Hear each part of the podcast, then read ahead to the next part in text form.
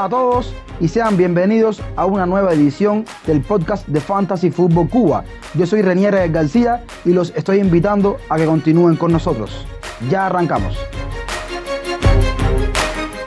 Después de un merecido receso tras finalizar todas las competiciones europeas, estamos de vuelta. En este verano traeremos dos series de episodios.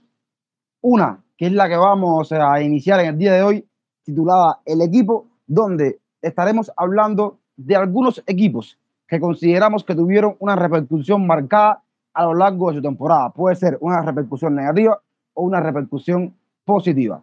Para hoy decidimos iniciar con un equipo que deleitó en muchas partes de la temporada al aficionado que le gusta el fútbol. Estamos hablando de un equipo de la Premier League, un equipo que se quedó a un paso de colocarse en la UEFA Champions League desde el año 2017. No ve esa competición. Estamos hablando del Arsenal de Miguel Arteta. Este Arsenal ahora lo desmenuzaremos, veremos eh, más profundamente qué ha sucedido en ese Arsenal y por supuesto trataremos desde nuestra visión de dar algunas posibles soluciones para el devenir de la temporada que viene de los Gunners. En el episodio de hoy nos acompañan tres invitados, tres invitados de la peña de Arsenal en Cuba. Uno de ellos ya ha estado con nosotros en otros episodios del podcast y es Adrián. Le doy la bienvenida. ¿Y cómo estás? Hola, un saludo a todos. Eh, nada, con, muchas ganas de, comentar sobre el equipo, de la temporada que pasó y, bueno, las expectativas que, tenemos para la próxima temporada. También tendremos con nosotros eh, a Robin López. Te doy la bienvenida y cómo estás un saludo para todos los presentes aquí en, el espacio, ¿no?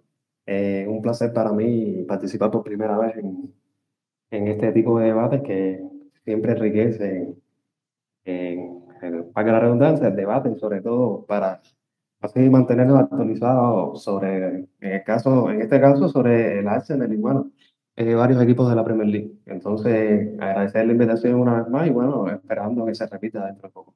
Otra persona que también debuta con nosotros en el episodio de hoy es David Castillo. Le doy la bienvenida y ¿cómo estás? Muchas gracias, buenas tardes para todos. Es un honor para mí estar en, en este podcast y las bendiciones y saludos para ustedes. Vamos a una pausa y ya empezamos con los temas del episodio.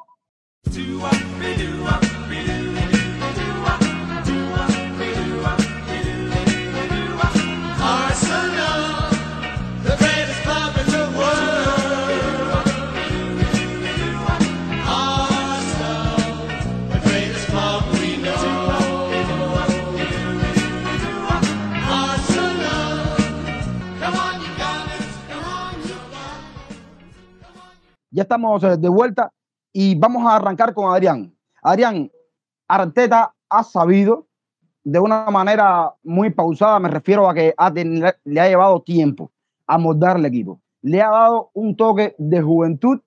Los jugadores, eh, estos que son muy jóvenes, han dado paso al frente.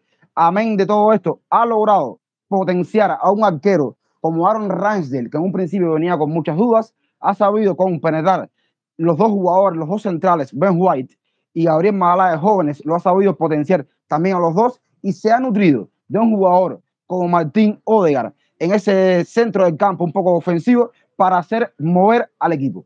¿Qué papel o cómo tú valoras el papel del Teta en esta temporada liguera de Arsenal? Bueno, me, gustaría empezar recordando cómo, llegamos a, cómo llegaba el equipo y cómo llegaba el Teta a esta temporada como tal, ¿no?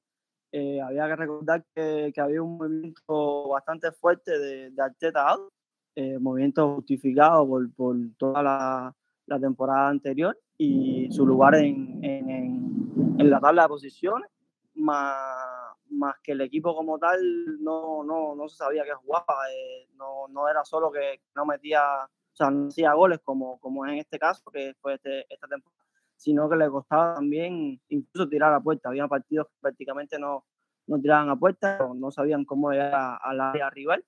Y, y, yo por ejemplo decía mucho que el, que el defensa entrar por derecha era, era el 10 de, de ese equipo, ¿no? el que creaba a jugadas de gol y, y, y, y a los pases filtrados. Eh, el equipo ofensivamente era muy malo y defensivamente sí que había mejorado, pero no, no era lo suficiente.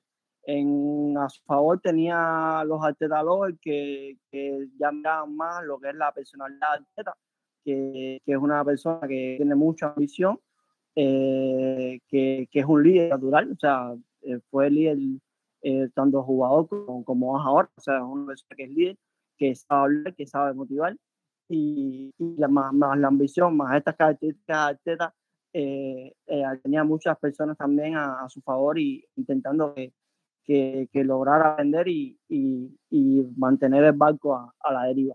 Eh, entonces la temporada comienza con muchos fichajes de mucha juventud, que muchos de ellos con, muchas dudas, como comentas con Randall, eh, White que también tuvo sus su críticas por el precio que, tuvo, eh, Tomiyasu que prácticamente venía de, una buena temporada en, en Italia, pero de, de, un menor y no, no sabía cómo llegábamos.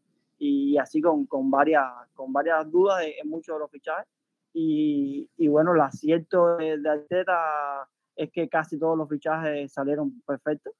Eh, el equipo empezó muy mal. Empezamos con, con, tres partidos que fueron, que fueron pésimos. perdimos los tres primeros por una, o sea, el COVID no, nos afectó, no, no suspendieron los partidos y jugamos con, con tres titulares o con cuatro titulares esos partidos y los perdimos y se jugó muy mal. Y lo, lo aumentó eh, el auge del out, ¿no? Y pues inmediatamente al entrar lo, lo, lo, estos jugadores de, de, COVID, se empezó a ver una diferencia enorme en, en el juego eh, y empezamos a, a ir eh, poco a poco eh, recuperando puntos y recuperando posiciones y ya se veía sobre todo no solo no solo el equipo ganando puntos y, y ya tirando a puertas sino veía movimientos de jugadores que, que, que, causaban causaban impresión como era el movimiento de, de Tomiyasu para cubrir a White para ir adelante y, y los laterales estos invertidos que, que hacía el City y una, un Oda que, que estaba bastante suelto, un Saga que, se veía potencia, ya después venía con, con, Martinelli y Robert por esa banda izquierda que mejoraron mucho igual.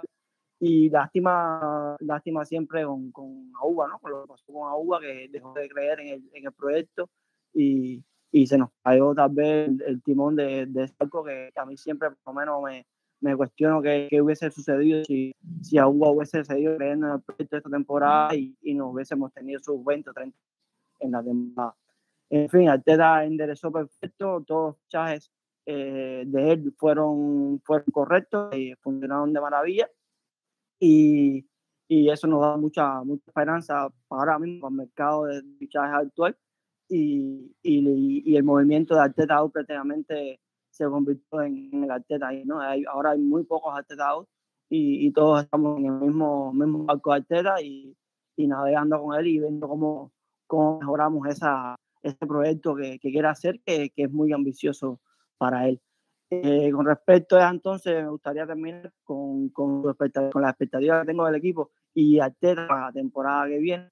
Y eh, decir que para mí, en mi caso, son, son muy altas. O sea, Arteta que le exijan y, y, yo le voy a decir la, la Europa League y entrar en los primeros. No lo voy a decir la primera todavía, aunque sí sé, estoy seguro que, que él sí se la va a decir él con poco va, va a decidirse ganar los cuatro campeonatos. Y, y nada, tratar de, de, mejorar esas deficiencias que todavía tiene y que se ve que, que va mejorando con el paso del tiempo, que, que puede ser eh, los cambios que, que aunque los ha mejorado, o sea, antes no hacía los cambios a tiempo, ahora los hace, pero son bastante estáticos.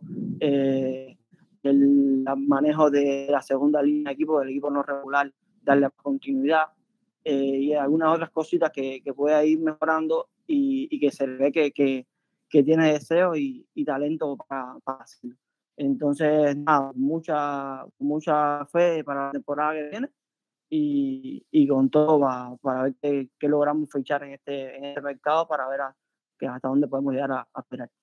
No sé si recuerdas, eh, yo sí lo tengo muy presente en la cabeza, que cuando estuviste con nosotros en el programa de los fichajes de invierno, se hablaron de todos los fichajes, bueno, de los fichajes que nosotros consideramos más importantes de las mejores ligas europeas, las cinco mejores, y, y tú hablabas de Bomeyán en ese momento y al final de, de, tu intervención lanzaste un mensaje y dijiste, ojo, ojo con Bomeyán en el Barça que puede ser diferencial. Yo creo que, que el aficionado culé debe estar feliz ¿no? con lo que le ha rendido el gabonés. Y, yo cada, vez, y, lo digo aquí, y lo, saben los, compañeros, eh, es que me estoy, me estoy erizando ahora diciendo esto. Cada vez que me han marcado un gol, me acordaba de ti. Porque si es increíble, es increíble como, como un jugador que estaba prácticamente perdido llega a otro equipo y, muestra una cara diferente, sobre todo el tema de compromiso, ¿no? Que yo creo que la calidad no era cuestionable, sino era el compromiso que no tenía con el equipo de Arsenal, el espectacular jugador gabonés. No sé si David y, y Robin tengan algo que aportar a, a este tema de, de, de, lo que ha sido Arteta para Arsenal en la temporada esta. Eh, bueno, sí. Eh, a ver, recordemos que no, no nos enfoquemos solamente en, en, lo que fue esta temporada. Recordemos que Arteta llega al Arsenal en un momento donde el equipo estaba en una completa crisis. Eh, Emery había sido despedido, Liumber fue el que tomó la dirección del equipo como interino, hizo lo que pudo, y el Arsenal, la junta directiva, toma a Arteta como una opción real para llevar la rienda del equipo y es como de la forma que, que logra su fichaje Arteta como director técnico del club. Eh, por supuesto, eh, Arteta llega con cero experiencia prácticamente, pero viene con el aval de ser un hombre que conoce la institución, un hombre que era querido por la, por la afición, incluso fue capitán del Arsenal. Y como golofón, eh, aprendiz directo de, de, uno de los mejores técnicos del mundo, por no decir que es el mejor, que es Guardiola, bueno, todos los conocemos. Entonces, con ese aval, eh, el Arsenal confía la dirección del proyecto en él. Él parece que las ideas que plasmó en su entrevista gustaron y bueno, es como asume la dirección técnica. Eh, por supuesto, él empezó en media temporada. En media temporada creo que no dice mucho de lo que puede aportar un técnico, aparte que ya el equipo venía con problemas, no era una plantilla que él te, que la había confeccionado, etcétera. Hizo lo que pudo en esa media temporada que, que inició su trayectoria como, como desde el Arsenal, ¿no? Y puede decirse que, que salió bastante bien. Incluso hubo, se ganó la FA Cup y se ganó la, la Community Shield después. Entonces, eh, puede, eh, o sea, se le ven cosas de de que es un buen director técnico. Ahora, yo sí le achaco varias cosas, que él es muy tosudo, muy cabezón, pues, como se dice en buen cubano, con, su, con sus ideas sobre el juego. Tú como director técnico tienes que acoplarte, en el caso de que no tengas las piezas que tú quieres, tienes que acoplarte a lo que tienes. Entonces, él a veces, por no variar eh, su idea de juego, pierde partidos o le salen males resultados, cuando debería haber modificado el sistema de juego o otras eh, cosas puntuales a la hora de, de, plantear los partidos. Y esto es lo que principalmente una de las cosas que le pasa a la factura a Teda. Pero bueno, ya eso lo va eh, mejorando con la experiencia. Yo pienso que la temporada pasada, o sea, esta que, que terminó recientemente, no fue una mala temporada. Eh, de hecho, se puede catalogar como muy buena temporada porque en la 2021 el Arsenal no clasificó a, a competiciones europeas con octavo lugar. Sin embargo, a pesar de que no se logró el objetivo, que a principio de temporada todos estábamos claros que clasificar a la Champions era un poco difícil, cuando se tenía en cuenta la confección de las otras plantillas de, del Big Six, el Arsenal estaba por debajo en, en personal, o sea, en calidad futbolística, contra respeto, en calidad futbolística y en calidad económica. O sea, se podía soñar con clasificar a Champions League, pero era algo bastante difícil. ¿Qué pasa? Que al encadenar una buena racha de partidos, el equipo estar en una buena forma, el aficionado se ilusionó demasiado, porque tenía, de hecho, hasta las últimas dos jornadas el Arsenal podía clasificar a Champions sin ningún problema. Sin embargo, nos pasó factura que bueno, eso lo podremos abordar un poco más adelante. Eh, pero bueno, centrándonos en el caso de Arteta, sí, eh, yo pienso que él tiene la, puede tener las capacidades para eh, desarrollar este, este famoso proyecto, como dicen los, los aficionados a nivel global, trust, in the process. O sea, confía en el proceso y que Arteta puede ser el, gran valedor de, de fomentarlo de una vez por todas. O sea, eso es mi opinión sobre él tocabas algo que me parece interesante y es con lo que vamos a iniciar eh, el siguiente tema. Pero antes vamos a ir a una pausa y ya regresamos. the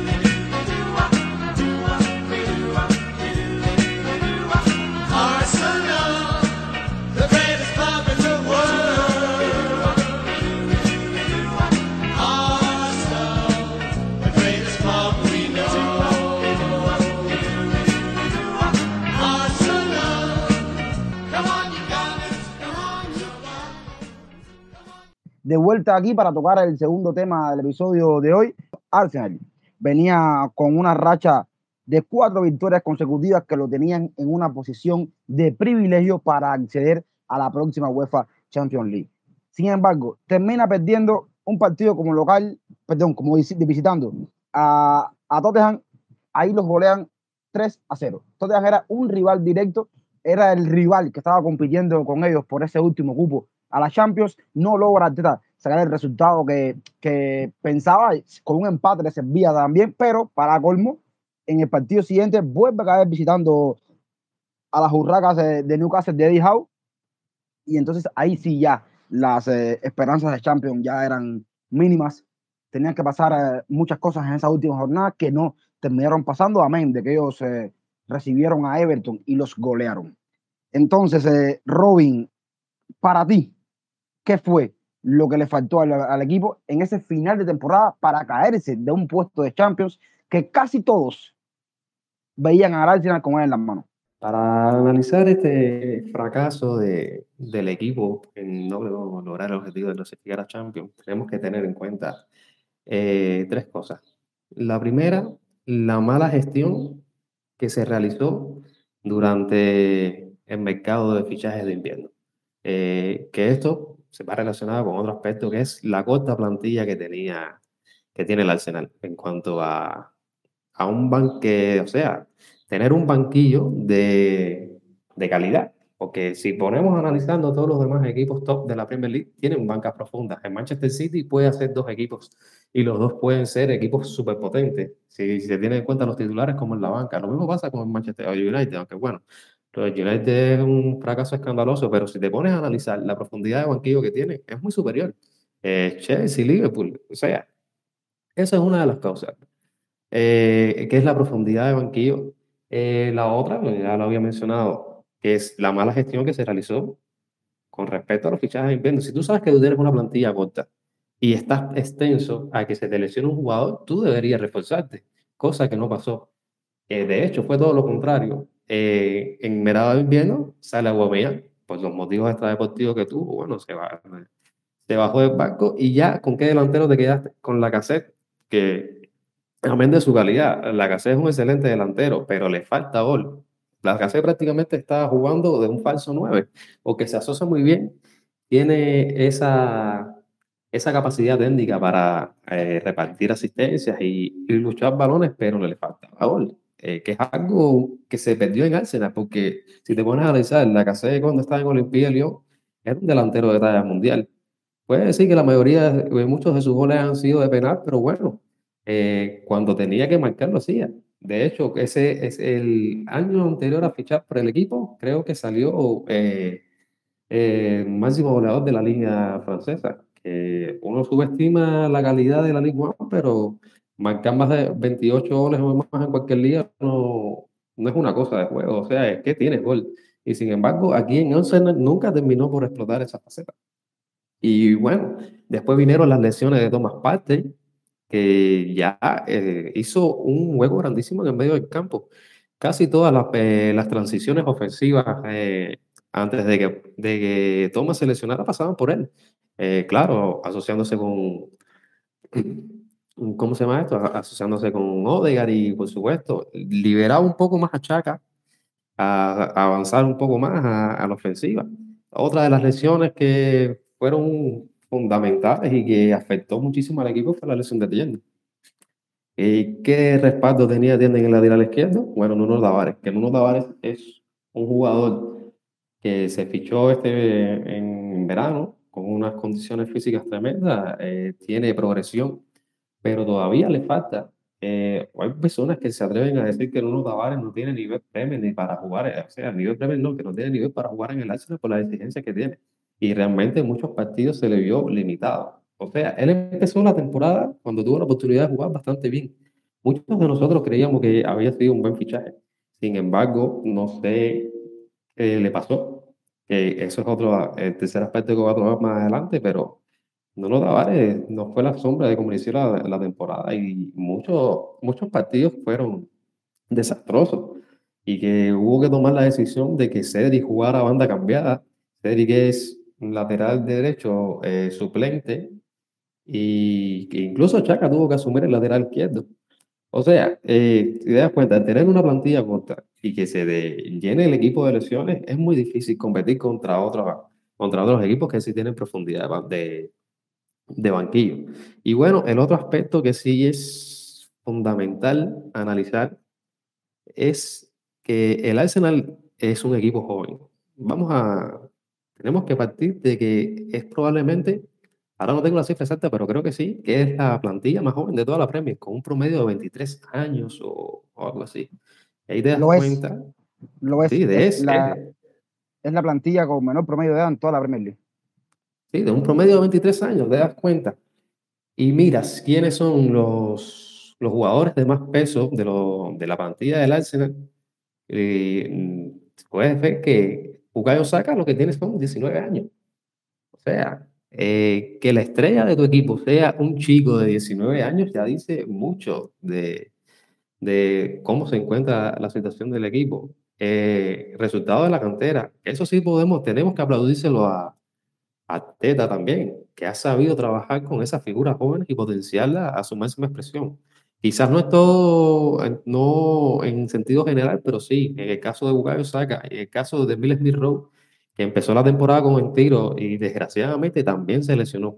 Incluso su rendimiento bajó un poco y tuvo que estar peleando, el, eh, peleando el puesto con otro, con otro chico que también, 18, 19 años, que tiene Gabriel Martinelli. O sea, te das cuenta que si eh, tiene 23, o sea, Odea tiene 24, eh, Ben White tiene 24, o sea, la plantilla es demasiado joven y es ahí donde cuesta, eh, donde viene el problema. Al ser una plantilla tan joven, eh, sin mucha experiencia, creo que a la hora de controlar los partidos y de lograr los objetivos le falla la mentalidad. Tú necesitas, pues, obviamente la, la, experiencia es la madre de todas de todas las artes. Tú, cuando mientras más experiencia vas ganando, más eh, herramientas tú tienes para enfrentar las diversas situaciones. Y esto es una de las cosas que, que le falla al equipo a la hora de, de lograr sus objetivos la mentalidad. Eh, hay que trabajar, en Arteta tiene que trabajar mucho en eso. Incluso me acuerdo que en el partido que se pierde contra Newcastle, que ese fue el que dinamitó eh, la no clasificación a, a, Champions por parte del Arsenal, Chaca lo dijo en la entrevista post partido, que todo aquel que no estuviera listo para manejar ese tipo de presión o no estuvo, se sintiera nervioso, no pudiera eh, jugar esos partidos importantes, debería quedarse en casa. Eh, eso es algo que, que, siempre ha achacado a, no solo ahora con, con esta era de Teta, incluso con, con Wenger también pasaba. El equipo tenía los objetivos a punto de lograrlo y sin embargo siempre se caía al final. ¿Por qué? Por la falta de mentalidad.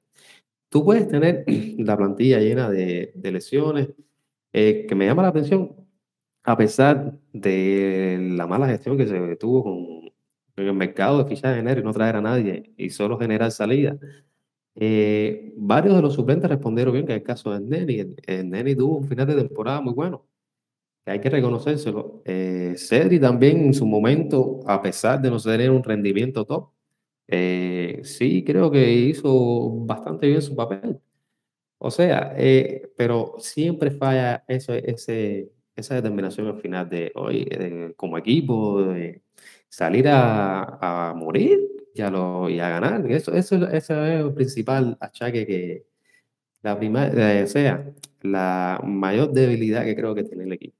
Tú puedes ser joven, pero si tienes la, la, valentía de salir a enfrentar y de salir a luchar, óigame, eh, puedes lograrlo. Eh, se puede ver el caso de Brighton. El Brighton es un equipo de media tabla que últimamente con Graham Potter ha desarrollado un fútbol vistoso y agresivo. Y sin embargo, cuando mira su plantilla, ningún jugador es de clase mundial. O sea, eh, y el caso del Arsenal, que tiene en plantilla el nombre eh, a primera vista muchos mejores jugadores, ¿por qué no, lo, por qué no jugar de la forma de Brighton? ¿Por qué no salir con esa agresividad?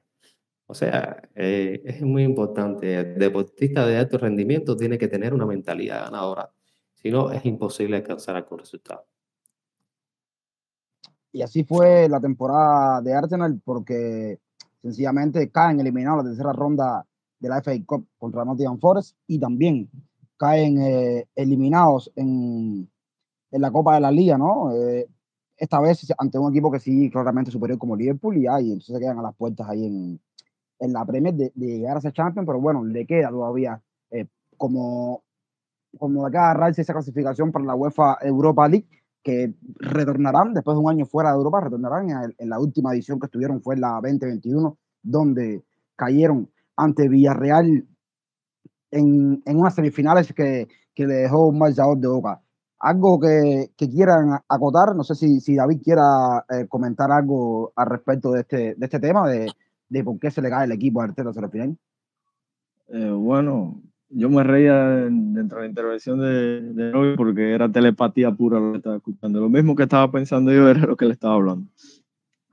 No, yo, yo pienso que para eh, mi gusto, eh, el objetivo de, la campaña desde que se inició, habían dos objetivos, un objetivo real y un objetivo utópico. El real era clasificar a Europa League, este el utópico fue el que fue surgiendo a medida que, transitaba la campaña, que todos vimos la posibilidad de que ese equipo se era champion. Pero ¿qué pasó? Un partido que en lo personal a mí me, frustró muchísimo, muchísimo, porque ahí fue donde yo vi que, no estábamos preparados para estar en Champions League todavía. Eh, lejos de que perdimos con Tottenham en, en, el, en el estadio de Tottenham y luego caímos ante Newcastle con un equipo que ya se veía psicológicamente muy tumbado después de ese partido con Tottenham. Pero para mí el partido que, que afectó mucho fue la derrota frente a Brighton en el Emirates. Para mí ese partido no se podía perder Tal vez un empate se puede sacar, pero una derrota jugando de local contra uno de los equipos que no están ni en el Big, ni siquiera entre los ocho primeros, a pesar de que todos conocemos la capacidad que tiene el Brighton y de cómo juega, no se podía hacer. No, no podía. Y dentro de los temas de, de la plantilla, bueno, sí, concuerdo con, con Robin sobre, sobre Tavares. Yo, yo soy uno de los que me uno de esa forma de que, ese pensamiento de que Tavares no, no está ahora mismo para Arsenal no me gustaría deshacerme de él porque es un jugador que, que, se le ve que tiene potencial y físicamente está bien. Pero lo que más afecta a Tavares es que yo lo veo psicológicamente fuera del partido. Desde que entra a la cancha, es un jugador que tú ves que está fuera del partido, parece que se queda en la casa, yo no sé. Porque hace errores infantiles, errores que son de, de, de categorías de junior. Y no sé, yo, yo no lo veo psicológicamente en un partido de fútbol lo veo fuera totalmente. Y no lo veo. Ese fue uno de los puntos que nos afectó mucho a, pesar de las lesiones. El tema de Cedric, que Cedric sí para mí cumplió esta temporada, pero para estar entre los primeros cuatro en la, la Premier League no basta con cumplir. Tienes que sobresalirte. ¿Qué es lo que nos afectó? Luego está Holding, que también lo hizo bien, pero al final le hizo contra Tottenham. Hizo el destre y nos pasó factura. También sí concuerdo con Robin que es demasiado corta la plantilla. Con un equipo sub-23 entre los cuatro primeros de la Premier League, que se ve, que se ve como la futura Superliga, no, no creo que sea suficiente con esa plantilla que nosotros ten, tenemos ahora mismo, estar entre los primeros cuatro de la Premier League. Ustedes en, en cada una de las intervenciones tocaban un punto que me parece interesante y yo creo que es el punto de partida para el último tema del episodio de hoy. Es, es el tema que ustedes hablaban recurrentemente, juventud de plantilla y mencionaban nombres como el Neni, Tavares y Enquetia. Vamos a introducir este tema con esos nombres. Primero, vamos a una pausa y ya regresamos.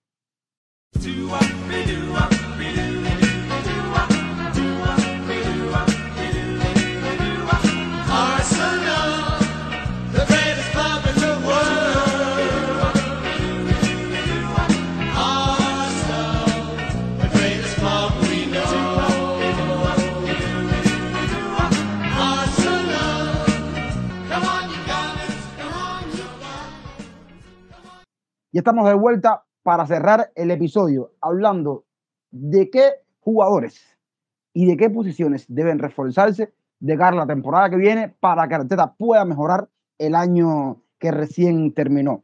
Como ustedes decían, estos jugadores eh, tienen una plantilla muy joven, una plantilla donde hay jugadores que tal vez no den el nivel para los equipos que tienen que competir por los primeros puestos en, en la liga Premier, ¿no? Entonces, eh, yo traía unas estadísticas y, las estadísticas lo que te dicen es que el mejor jugador del equipo, sin duda alguna, fue Bukayo Saka. Fue el jugador eh, que más aportó en toda la temporada en cuanto a, goles, por supuesto, y a, y asistencia. Fue el líder eh, de un equipo que no tuvo mucho de eso, no tuvo mucho de goles, porque en realidad eh, Bukayo Saka fue el líder con 11 goles, Smith Rowe con 10 y Martín Odegaard con 7. Llamativo, ninguno de los delanteros centros de Arsenal entra en este listado. En el caso de la asistencia, Bukayo Saka con 7, empatado con la Caseca, ahí sí entra el delantero, y Martinelli con 6 asistencias. Por la parte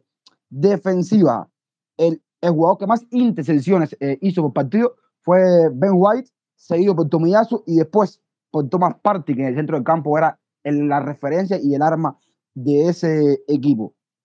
13 porterías, 0 de jornada Arsenal. Como ustedes decían, ese aspecto sí, Arteta lo pudo mejorar. Y buscando estadísticas en FBRF, busqué el perfil de, de Saga y Saga destaca entre los mejores eh, comparaciones, comparándolo con los mediocampos ofensivos y laterales ofensivos en las cinco grandes ligas europeas, destaca en acciones para crear tiros, es el percentil 82.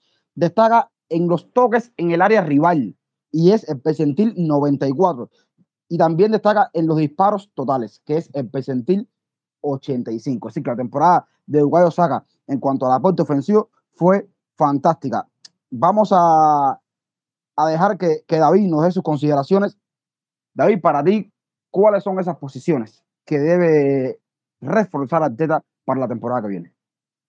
Bueno, eh, empezando por la configuración del equipo. Eh, para mí Arteta logró algo que, que, se necesitaba, que desde rato, desde el tiempo de Wenger, desde el tiempo de Emery, se veía que este equipo defensivamente no estaba bien, eh, tácticamente ni técnicamente. Y sí se basó en eso para construir el equipo un poco que, dando el Cholo eh, construir un equipo de, de atrás hacia adelante. Sin embargo, ahí están las estadísticas el Arsenal fue uno de los equipos en la Premier League más ganó partidos ganando 1 0, 2 1, o sea, por diferencia de un gol. Y eso es lo más difícil en el fútbol, ganar un gol. Eh, sin embargo, sí creo que, que, todavía en defensa tenemos algunos puntos por los cuales mejorar. Por ejemplo, en lateral derecho, verdad que Tomiyasu no, nos cumplió, no sé qué por ciento sobrecumplió el plan pero al final las lesiones lo afectaron mucho. Y cuando no estuvo Tomiyasu, Cedric cumplió, pero no fue Para mí eso es una de las posiciones que, que, deberían reforzarse, tal vez buscando lateral para suplir a, a cuando Tomiyasu no esté, no esté disponible. El lateral izquierdo, obvio que para mí sería lo ideal, porque Tierney es un gran lateral, pero realmente las lesiones lo afectaron muchísimo. Ya cuando entró Tavares, el equipo bajó la, calidad 200%, que como hablaba Adrián, hasta Chaca tuvo que suplir esa, esa posición. En la posición central yo quedaría con, con esos dos grandes centrales que tienen. Está, para mí están perfectos, se incorpora Saliba, que dice que titularidad, pero bueno, eso es un puesto que hay que ganárselo. En, en, la, en la media cancha, para mí sí, en, el tema, un jugador que acompaña a todas partes porque Chaca es un jugador que tiene experiencia, que muchos dicen que es técnicamente, que es una cosa cuando juega con Suiza, otra cuando juega con el Arsenal. No se lesiona, dicen por ahí algunos, un jugador que se lesiona poco. Faltaría también que Chaca se lesionara con toda la cantidad de, de tarjetas amarillas que ve Granit Chaca por una temporada que también estaría por lesión. Yo creo que esa posición ahí sí la tenemos que reforzar. Se habla mucho de, de Yuri Tielemans, un jugador que, que, para mí siempre me ha gustado desde que llegó a esta Premier League con Leicester City. Eh, es un jugador que tiene movimiento, tiene toque, sabe ser líder y lo más importante, tiene gol. Un jugador que tiene gran disparo desde fuera del área y tiene mucho gol. En un momento te habló de, de Rubén Neves, pero yo a Rubén Neves lo veo más lejos de llegar a Arsenal, sobre todo por su ficha, casi 80 millones embargo, Tieleman se pide entre 35 y 45 millones. Creo que es un jugador accesible.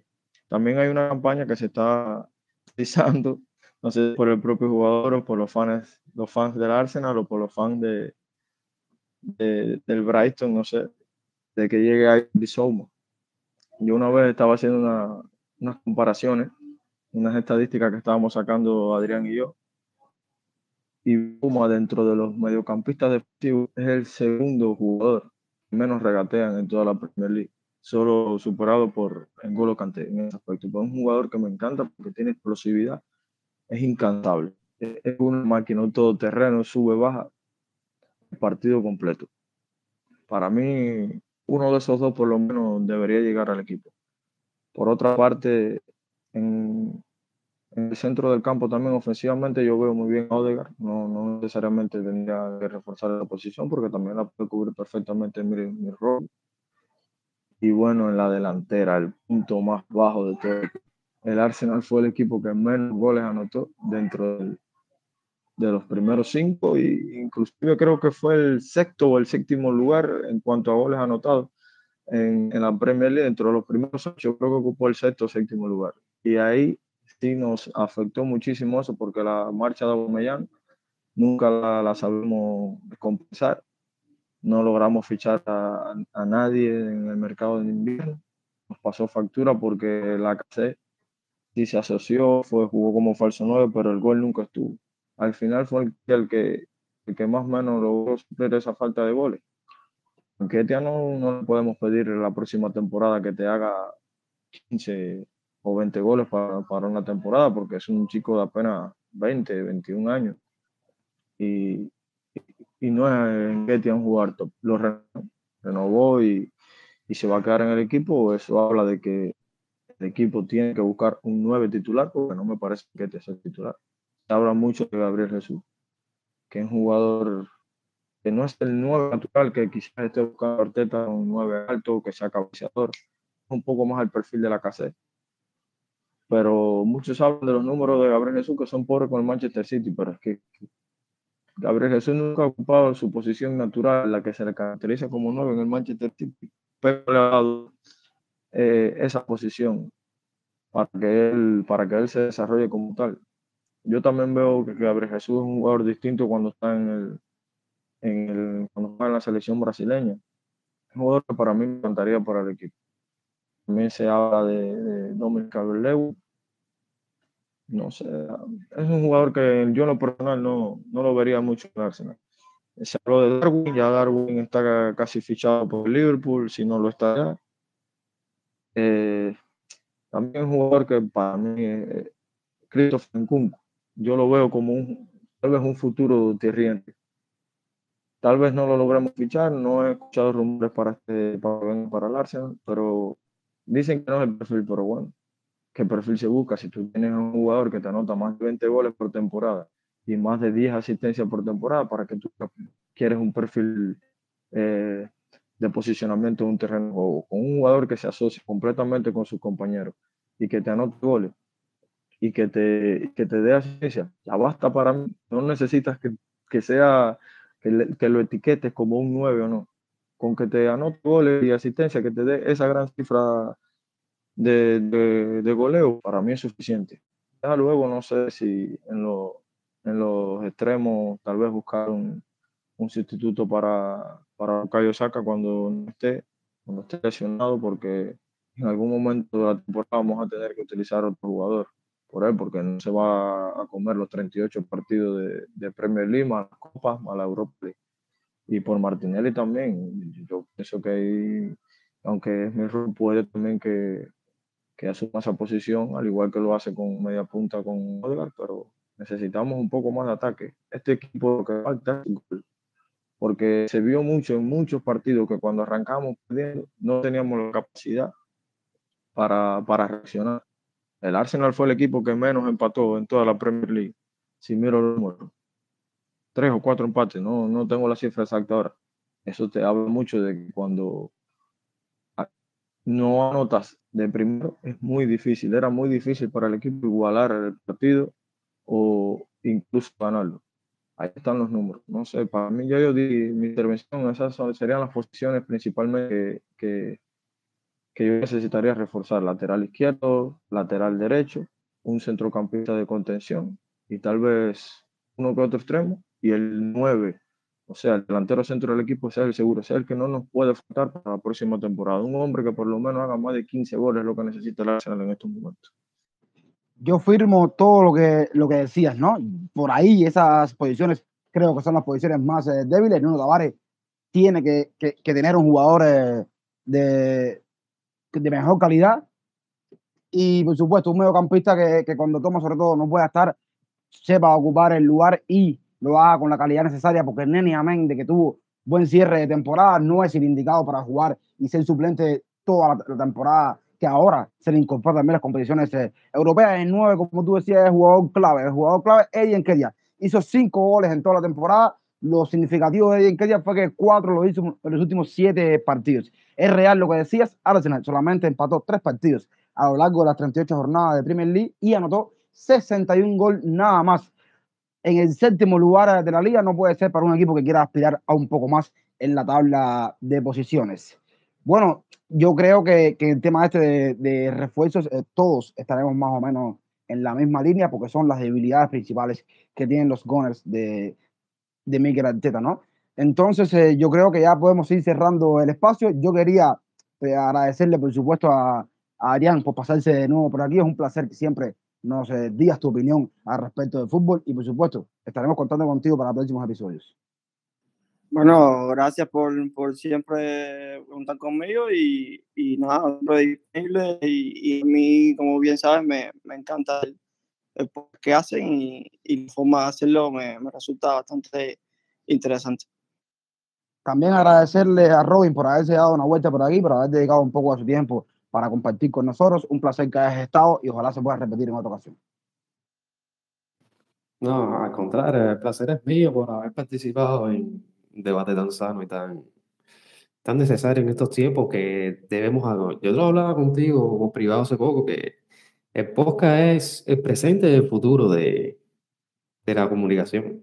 La radio poco a poco se está haciendo un poco más aburrida y dinámica y sin embargo este tipo de, de transmisiones ya tienen una popularidad inmensa en todo el mundo y bueno, y más si nosotros lo aprovechamos en, en nuestra pasión que es el fútbol, pues bienvenido sea.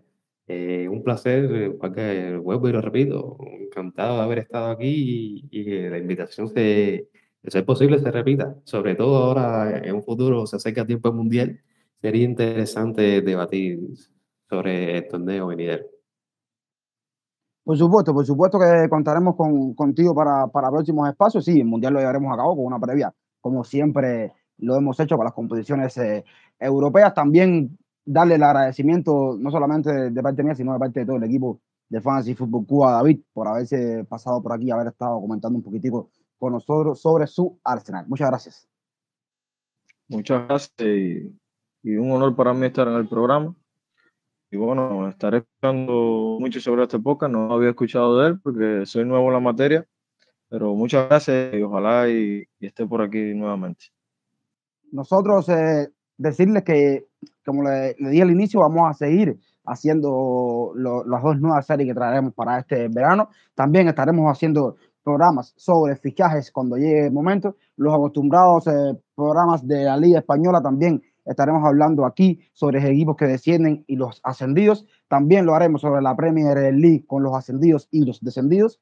Y por supuesto, traeremos cada dos semanas un episodio sobre la FPL para ir actualizando esos jugadores que están llegando a la Premier League, qué posiciones pueden ocupar, qué precio nosotros creemos que puedan tener para la FPL. Y nada, los estamos invitando a que nos sigan sintonizando en todas las plataformas de escuchas. También todos los fines de semana, los sábados, estaremos en un space en Twitter hablando principalmente de la FPL en español.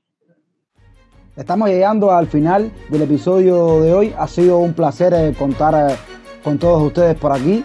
Recuerden que pueden seguirnos en las redes sociales. En Twitter nos encontramos bajo la cuenta arroba fan-food-cuba. También pueden seguirnos en Telegram y ser parte de nuestra comunidad y participar en el debate que tenemos a diario. Yo soy Renier, ya me estoy despidiendo. Recuerden que en la descripción del podcast aparecen las cuentas personales de cada uno de nosotros y como siempre les digo, chao, los quiero y cuídense.